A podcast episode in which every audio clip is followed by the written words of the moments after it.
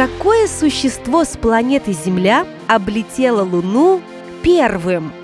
Какой аппарат будет добираться до нашего спутника 200 дней? И как возможно попасть на Луну, не став космонавтом? Вы слушаете «Научный стендап», где прогрессивные российские ученые просто и интересно рассказывают о своих разработках и исследованиях, которые рано или поздно повлияют на нашу жизнь.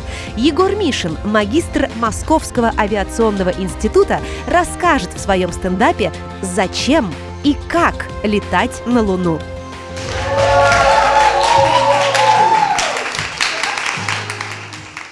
Ребята, здравствуйте. Меня зовут Егор, и у меня все-таки реально есть мечта. И мечта полететь на Луну. И полететь я могу на самом деле двумя способами. Первый, либо же самостоятельно, обычным способом, ну, просто стать космонавтом, потом подождать своей очереди и полететь на Луну. Либо же немного схитрить и сделать свою систему, в которой я уже оставлю для себя место и как раз-таки полечу на Луну. Про Луну, я думаю, здесь все так или иначе знают. Кто-то наблюдал, кто-то по-любому на нее гадал. Без этого никак. Но я немножко расскажу о ее физическом освоении, когда мы начали запускать к ней всякие интересные автоматические железяки. И первой железякой, которая успешно полетела на Луну, точнее даже две, были Луна-1 и Луна-2. Два одинаковых аппарата, цель которых была просто попасть в нее. На этом все. Но первая Луна немножко просчитались, и не получилось в нее попасть, мимо пролетели. А вот второй уже успешно врезались. Дальше стало интереснее уже сфотографировать Луну, и этим занялась Луна третья. Она успешно прилетела и сфотографировала нам обратную сторону в 59 году. Вот, кстати, пример снимка. Слева вот это как раз снимок от Луны третьей, а справа уже современный снимок. Так, для разницы, между ними, кстати, где-то 50 лет, но уже тогда, в 59 году, мы поняли, какая у Луны сторона рабочая. После этого мы попытались сесть на Луну. Ну, уже не как Луна-2, просто влупившись, а именно сесть мягко. Было пять попыток, они все были, ну, так себе. Опять, либо промахивались, либо слишком сильно садились. И в итоге ломались. Но шестой вариант, Луна-9, уже успешно села и смогла пофотографировать, там, какие нужно результаты исследований отправить. А вот Луна-10 уже стала, по сути, повтором советского триумфа на Земле и стала первым искусственным спутником Луны.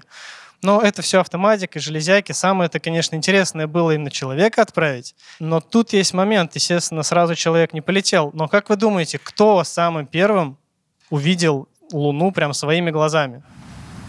Гагарин. Я Ну, Нет, тут не, не конкретно именно имена, а именно вот что за существо там. Собака. И там, и на земле все лавры собаки, ну такое-то. Собака? Че, какие еще варианты? Ну, это не человек, даю подсказку сразу же. Крыс? Так, интереснее, ближе. А мышь, мышь, лабораторная мышь. Ну, интересные, кстати, варианты, но думаю, тут не догад... Ну, вообще, самым первым, кто увидел Луну, был Незнайка еще в 65 году. Он там прям погулял по ней, покайфовал. Но вообще, самые первые были черепахи.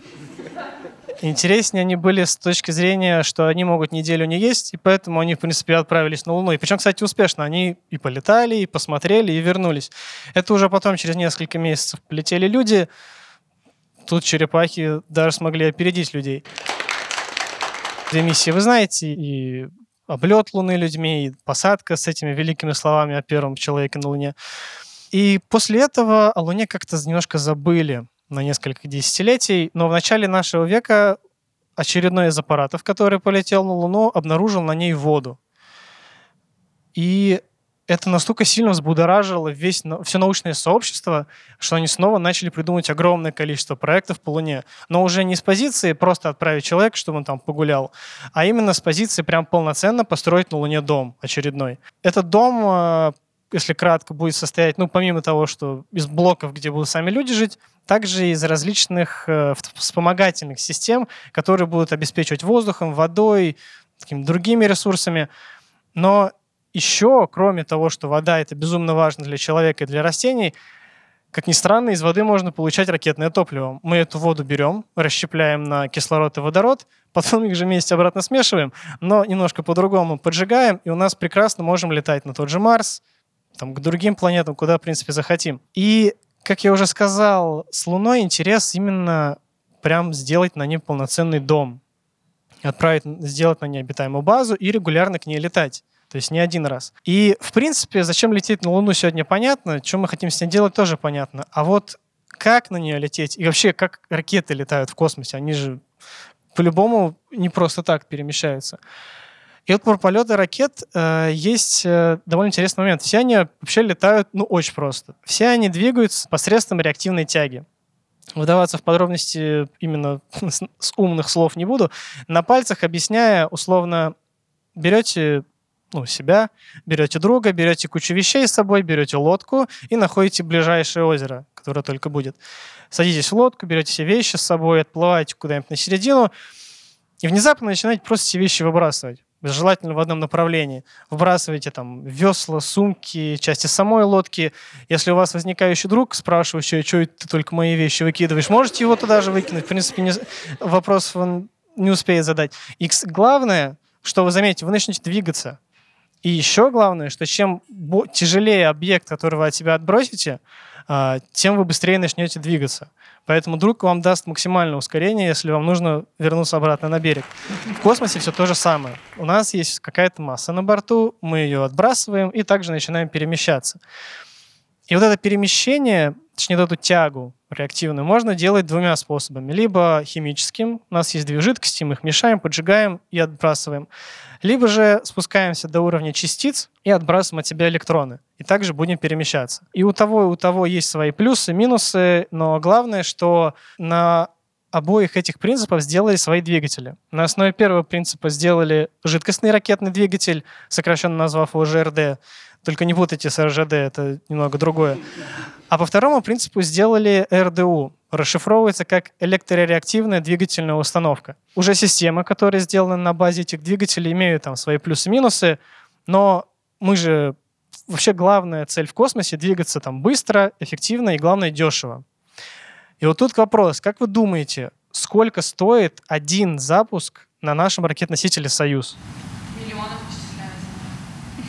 Исчисляется. Миллионов. Тут вы угадали, в миллионах. А вот каких? Ну, насколько вот диапазон? 5 миллионов долларов. 300. Так, 300 миллионов? Интересные цифры. 50 миллионов. 50, оп, вот уже ближе. Ну, естественно, конечно, мне бы буду ждать эти все цифры на карте, но реально один запуск стоит 60 миллионов долларов, и это еще не считая того, что мы запускаем. Ну, кому интересно в рублях, ну и побольше, это уже 5 миллиардов рублей. Один. Не подписка на месяц, это на ракета. И возвращаясь вот к космическим аппаратам, которые там на базе жидкостного или на базе электроракетного, у жидкостного свои плюсы. Это скорость перемещения, гибкость управления, и на нем могут летать люди, опять-таки за счет скорости. А, про объяснение скорости. Вы, допустим, с Земли на Луну можете лететь менее чем за неделю. То есть где-то 4-5 дней вам нужно, чтобы улететь. То есть вы из Москвы во Владивосток будете ехать дольше, чем с Земли на Луну лететь. А вот у РДУ есть другие положительные свойства. Они заключаются на его экономичности и грузоподъемности. То есть вы можете больше с собой груза таскать, но тут вы платите временем. Вы будете тот же путь с Земли на Луну проделать за 200 дней. Сомневаюсь, что кто-то захочет 200 дней сидеть в закрытом пространстве, а потом еще возвращаться столько же. Поэтому обе эти системы будут существовать, безусловно. Просто одни будут людей запускать, а вторые будут грузы возить. Это про сами системы, на основе чего они будут построены. Но теперь как лететь на Луну? Лететь можно двумя, опять-таки, способами. Все делится как будто на два. Первый прямой, где мы находимся на Земле, садимся в ракету и сразу же полетели на Луну. А второй орбитальный. Его особенность в том, что мы изначально должны быть на орбите. А там уже, как до нее доберемся, здесь не важно. А, уже глубже это все изучая, мне интереснее стал второй способ. Поэтому на его основе я решил разработать свою систему, которая как раз и будет летать постоянно с Земли на Луну. И предварительно решил ее назвать лунной транспортной платформой. И что она будет делать, я сейчас постараюсь вам поподробнее объяснить. Ну, конечно же, изначально нужно ее разработать и сделать в металле. Ну и запустить в космос. Все-таки способ орбитальный. После этого у нас система пустая, ее надо чем-то заправить, потому что она на базе как раз-таки ЖРД, то есть у нас должна быть жидкость внутри. Но мы делаем для этого специальную бочку, называется танкер с топливом. Также ее запускаем на орбиту и вместе потом их сводим на одной орбите. Стыкуем и переливаем топливо с этой бочки на борт нашей платформы. После этого нам бочка не нужна, мы ее просто скидываем в землю, и она там дальше сгорит, не переживайте, не долетит. Ну, а дальше сам груз. Собственно, также выводим на орбиту, стыкуемся и полетели на Луну. Далее, чтобы понять вообще, как нам улететь на Луну, ну, помимо того, что мы там рисуем всякие прикольные траектории, нам нужно понять, до какой скорости надо разогнаться. А потом, чтобы не повторить печальную участь первой Луны с промахом, нам нужно еще и затормозить. И как раз-таки это связано с таки, так называемыми космическими скоростями. Возможно, вы слышали про такие там три космические скорости в школе, говорили о них. Так вот, немножко напомню вам, что это такое. Первая космическая скорость, она нужна просто, чтобы начать крутиться вокруг Земли. По сути, бесконечно промахиваясь, когда мы на нее падаем. Вторая космическая скорость уже нужна, если мы хотим от Земли улететь, если мы хотим там, на Луну, на Марс, там, на Венеру. Нам нужно до второй разогнаться. Ну, а если прям, ну, реально все прям надоело в жизни, можно и до третьей разогнаться. Там, ну, ближайшую вечность вас точно никто не догонит, и там вы сможете спокойно подумать о своей жизни. И как раз эти скорости, на их основе уже можно потом посчитать и получить, как я буду лететь и сколько мне надо с собой иметь топлива. Поэтому я, в принципе, посчитал и получил, что если я хочу закидывать на Луну до 10 тонн груза, мне нужно иметь на борту 45,5 тонн топлива. Понял? Давайте упрощать. Берем колу, полтора литра, и это топливо нам надо разлить в 30 тысяч бутылок. Он тоже, наверное, сомнительно можно представить, но берем те же бутылки, от них не уходим, и просто расставляем их друг за другом, кладем, они как раз ровно уложатся в два баскетбольных поля. И это только в одну сторону, без возврата. Что если мы хотим вернуться, а думаю, многие захотят из, с Луны когда-либо вернуться, а это нужно еще два поля, еще два поля сверху. Но это при условии, если мы хотим 10 тонн возвращать. 10 тонн вряд ли кто-то будет возвращать, будем возвращать меньше, поэтому те же остатки колы сможем реализовать в ближайшем, не знаю, в ближайшем ресторане питания, если найдем. После того, как я уже понял, сколько мне надо топлива с собой иметь на борту, я могу примерно уже прорисовать самый облик системы. Поэтому представляю вам, кстати, первый, кто сейчас его видите, это внешний облик моей лунной транспортной платформы.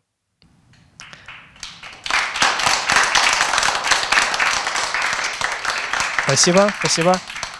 А для кого-то, возможно, он будет похож на какой-нибудь R2-D2 с веслами, но не переживайте, он вам не будет рассказывать про принципы реактивной тяги. Но рассмотрим все-таки немного ее внутренний мир. А заключается он в следующем. Кстати, предлагаю вам сейчас посчитать, э, сколько вещей я назову, точнее, составных частей, а вы потом назовете цифру. Ну, самое главное, соответственно, баки. Синяя сфера — это у нас бак с окислителем, пончик оранжевый снизу — это у нас бак с горючим. Внутри пончика установлен сам двигатель. Все это вместе крепится к силовой раме, а к силовой раме сверху крепится э, ну, просто защитная обшивка, потому что космос — недружелюбная среда. От него надо защищаться. Выше также зеленая такая сфера — это бак вспомогательных систем. В глубину уходить не будем, но тоже составная часть. А уже выше агрегатный отсек, где расположена вся бортовая электроника. Она нужна, чтобы аппарат мог с другими аппаратами общаться, с Землей общаться. И уже выше вот тот шпиль такой — это стыковочный агрегат. Это чтобы мы могли грузу крепиться и, в принципе, его и доставлять на Луну дальше. А ниже ну, синий, это не весла все-таки. Это солнечные батареи, так как вся бортовая электроника, нейтронная электроника, чтобы питаться от электричества. Поэтому этим электричеством ее надо снабжать. Ну и также по корпусу расставлены двигатели ориентации и стыковочные узлы орбитальной системы заправки. Кстати, сколько я насчитал, если кто-то считал? 11. Кто сказал 11? Молодец. Это, кстати, тоже, я, в принципе, все, что слышу пока что по своему проекту, но ничего, я еще, я еще покажу и докажу. Э, этот проект, он ну, далеко не единственный, не первый, не последний касательно лунных программ, да и, в принципе, касательно других проектов про космос. Общаясь с ребятами своего возраста, там, помладше, постарше, я замечаю, что про наши проекты как будто ничего не знают, а про западные знаем вообще все. И когда я разговариваю, как раз говорю, что вот мы тут сидим, ничего не делаем, хотя мы реально много проектов делаем. Вот несколько из них. А, первый проект многоразовый ракет-носитель «Амур». Ну, помимо того, что это скажет, вот повторение, Маск уже так сажает.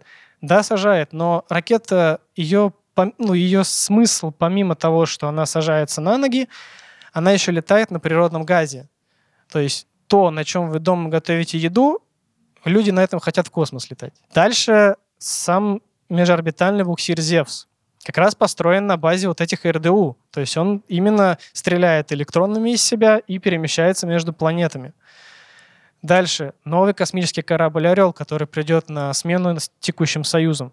Безумно крутой проект на другой архитектуре с гораздо большими возможностями. Новая орбитальная станция, которая придет на смену МКС, но она уже будет чисто наша. То есть МКС международный проект — это чисто наш. Ну и, соответственно, сфера, которую можете все в будущем потрогать, условно.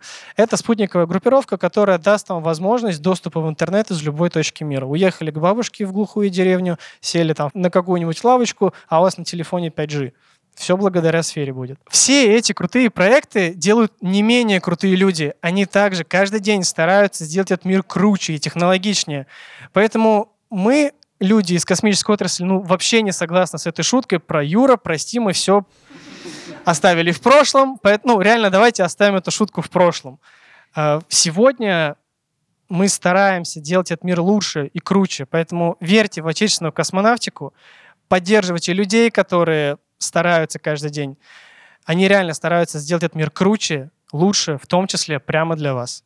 Спасибо.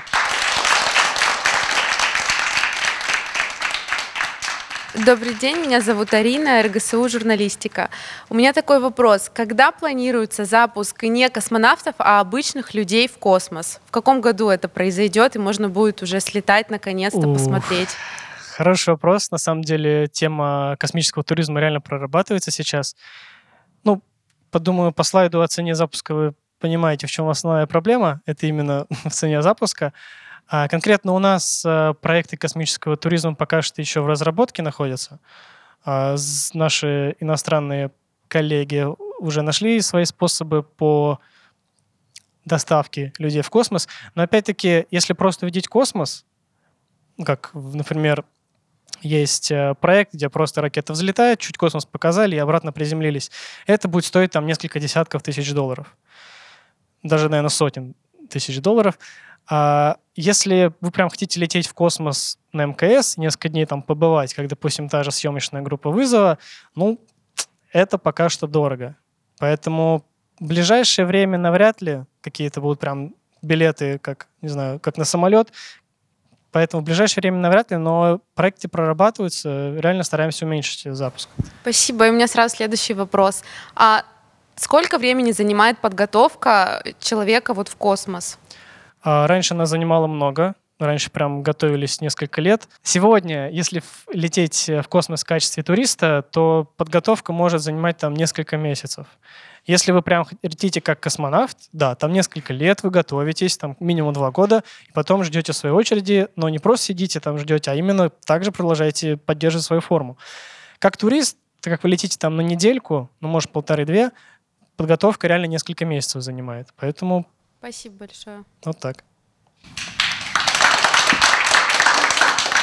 Здравствуйте, меня зовут Дарья, я студентка факультета журналистики МГУ. А, скажите, как вы относитесь э, к полету съемочной группы на МКС э, и повлияло ли это действительно как-то на космическую сферу? А, отношусь положительно. Такие проекты реально нам нравятся. То, что люди из другой отрасли стараются рассказать о нас, причем рассказать правду и показать э, именно вот эту вот романтику нашей отрасли. То, что в фильме прям показано очень красиво, так как нас приглашали как э, членов э, этой отрасли, нас приглашали прям прямой показ в Кремлевский дворец. Момент со стартом показан безумно круто. Прям чувств, чувствуется полностью весь масштаб и вся мощность самого полета, поэтому такие проекты, безусловно, крутые. Хотим, чтобы их было больше. А, поэтому да, нам такие проекты нравятся. Мы хотим видеть еще больше. Я слышала, что было множество подозрений о том, что не летала съемочная группа. И есть ли какие-то доказательства того, что летала съемочная группа, их подготовки и так далее? Ну, э, тут примерно как с полетом американцев, то есть почему, ну, кто-то по-любому будет строить какие-то загадки, но суть э, остается той же, то, что сегодня подготовить человека в космос гораздо проще, чем несколько лет назад. Сегодня реально за несколько месяцев практически любого человека можно подготовить к полету в космос. Плюс они летали на там неделю или две недели, честно не помню, но на такой короткий срок подготовки долго не надо. Долгая подготовка нужна только на несколько, там, на, на год улетаете, то да, тут уже не всякие полетят. А тут, в принципе, нет ничего такого, что они слетали в космос на две недели. Это реально доступно практически любому человеку на Земле. Здравствуйте, Егор. Я Василий. Обучаюсь в Центральном доме журналиста. И у меня возник вопрос. Все мы видели на том из слайдов межорбитальный буксир. Э, расскажите, пожалуйста, чуть-чуть поподробнее об этом и зачем он нужен. А, главная особенность этого буксира именно в том, что он может очень дешево доставлять грузы вообще куда угодно в пределах, ну, думаю, Солнечной системы уж точно. Его особенность в том, что у вас на борту есть электричество, в виде там тех же аккумуляторных батарей, и вы просто его переводите в двигатель и, ну, как я уже говорил, отбрасываете от себя электроны. А, так как все там батарейками заставить, ну, будет тяжело и неэффективно, поэтому спереди на него а, просто присоединили ядерный реактор. Ну, довольно-таки простое решение, я читаю. И уже посредством него, то, что там вырабатывается электричество, его перегоняют движки и перемещаются. Вся его суть в том, что, да, он летит долго, но он прям в разы уменьшает стоимость полета куда угодно. То есть, например, если просто улететь в космос, это 60 миллионов долларов, улететь на Луну — это несколько миллиардов долларов. И вот этот буксир помогает прям в разы сократить это. Поэтому это главное его преимущество относительно других систем. Спасибо. Здравствуйте, меня зовут Александра, «Комсомольская правда». Подскажите, пожалуйста, как вы относитесь к идеям и проектам Илона Маска? Крутые, вдохновляющие проекты. Порой даже кажется, что нереальные, но, как мы видим по факту, все нереальное он постарается превратить в реальное. Так что все вот его проекты со Старшипом, с этим безумной огромной ракетой, но нереально крутые. Поэтому он человек, который говорит и делает, поэтому будем за ним следить и стараться не отставать. А есть ли у вас личный прогноз, когда человечество уже наконец-то колонизирует Марс? Нам бы Луну сначала колонизировать. Как раз вот это я и делаю, чтобы помочь нам потом и на Марс улететь. Потому что есть, кстати, такой проект, как э, сначала надо освоить Луну, а потом уже куда угодно по Солнечной системе летать. Тот же Марс. Здравствуйте, меня зовут Артем. У меня очень странный вопрос. Почему все космические корабли в форме бочки?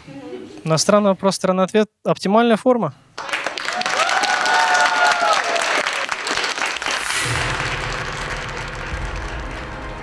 Проект реализует медиагруппа «Комсомольская правда» при поддержке Института развития интернета. Мы благодарим за содействие в создании проекта Российское общество знания и Московский авиационный институт. Смотрите видеоверсию научного стендапа на канале YouTube и Рутуб «Комсомольской правды».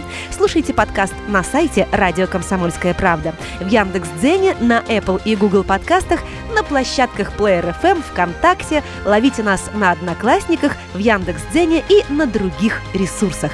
Подпишитесь на обновления и ждите новых выпусков. Научный стендап. Проект реализуется при поддержке Института развития интернета.